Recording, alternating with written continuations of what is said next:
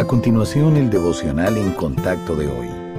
La lectura bíblica de hoy comienza en el versículo 2 de Santiago, capítulo 1. Hermanos míos, tened por sumo gozo cuando os halléis en diversas pruebas, sabiendo que la prueba de vuestra fe produce paciencia.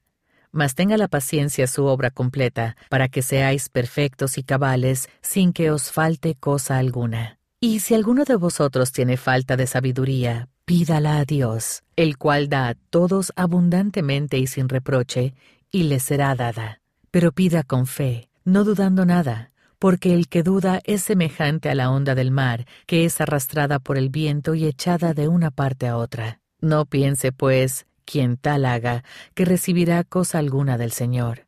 El hombre de doble ánimo es inconstante en todos sus caminos. El hermano que es de humilde condición, glóriese en su exaltación, pero el que es rico, en su humillación, porque él pasará como la flor de la hierba. Porque cuando sale el sol con calor abrasador, la hierba se seca, su flor se cae y perece su hermosa apariencia. Así también se marchitará el rico en todas sus empresas. Bienaventurado el varón que soporta la tentación, porque cuando haya resistido la prueba, recibirá la corona de vida que Dios ha prometido a los que le aman.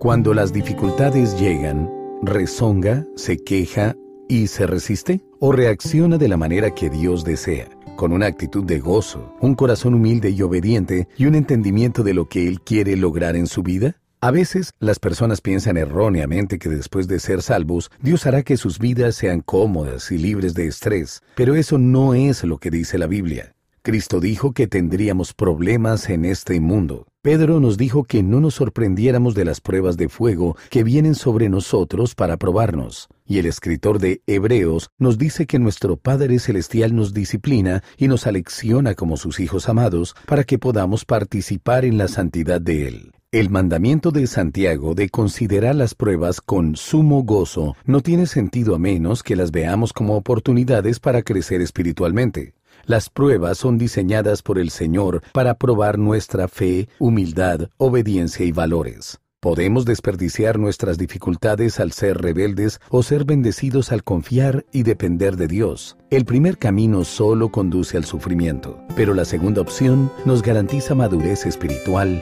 y recompensas eternas.